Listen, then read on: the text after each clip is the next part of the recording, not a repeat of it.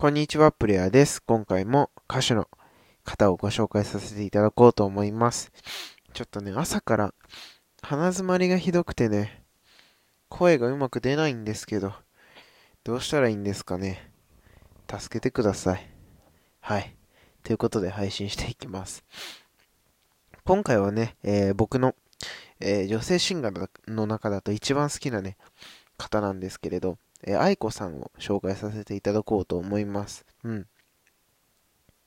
で、愛子さんはね、もうデビューしてね、結構ね、経つと思うんですけれど、今、今もね、こうずっと人気があってね、最近だとあの、キングヌーのね、ボーカルであります、井口さんとね、あの、カブトムシをね、えー、ラジオでコラボされたりとかしてましたけどね、僕も聞いてね、うわ、めちゃくちゃいいなって思いましたね。うん。僕ね、こう、愛子さんの歌声もね、めちゃくちゃ好きなんですけど、あの、愛子さんのこう、なんて言うんですかね、こう、本当に、本当にずっと変わらない、可愛い女の子みたいなところが好きで、うん。あの、本当に楽しい時はね、めちゃくちゃニコニコ笑うし、うん、なんかこう、悲しい時は一緒に悲しんでくれそうじゃないですか、愛子さんって。いや、なんかそういうなんかこう、気持ちとかね、感情をこう、表にちゃんと出して、うん、まあ、表現してくれる人っていうのはね、僕は素敵だなっていうふうに思うんですけれど、そんなな、そんなね、愛子さんなんですけれどもね、あのー、楽曲もね、すごく愛子さんらしいものばかりなんですよね。っていうのは、あのー、ボーイフレンドとかね、うん、あとは最近で言うとストローとかね、まあ、そういった楽曲からね、あのー、愛子さん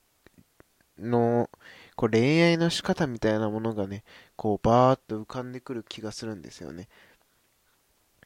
愛子さんってこうなんか、なんて言うんですかね、友達とか、あとはまあ番組とかではすごく明るい感じじゃないですか。だけど、その楽曲とか聴いてると、なんかこう、照れくさい女の子みたいなね、うん、うまくこう、愛情表現、好きだよっていうことがね、うまく伝えられないような女の子なんじゃないかなって僕は思ってて、それはね、本当にこう楽曲聴いていただければわかるんですけれど、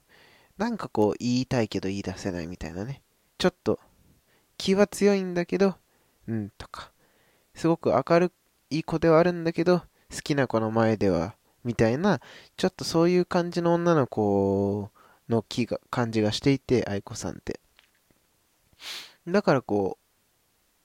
う、楽曲とか歌詞でも、まあそういう表現の仕方が多いのかなってのは思ってますね。うん。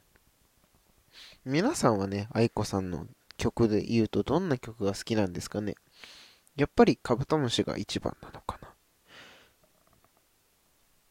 うーん、最近はね、あの、声の形でね、オープニング、オープニング主題歌をね、歌われたりとかもしてましたし、うん、スカパラさんとかもね、コラボされたりとかしてましたし、まあいろんなね、方と、いろんな形でね、えー、曲を出してるんですけれどもね、あの、本当に素晴らしい曲ばっかりなのでね、愛子さん、うん、まあ、き、あんま聞かないなっていう方はね、あの、一度聞いてみてほしいなって思います。うん。愛子さんがどんな人なのかとか、なんで僕がハマるのかとか、そういうところもね、全部わかる気が、わかると思うので、あの、ぜひ一度ね、えー、まあ、あんま聞かないかな、愛子さんっていう方はね、あの、聞いていただけると嬉しいです。と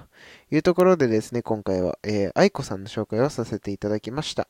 ではですね、また次のラジオでお会いしましょう。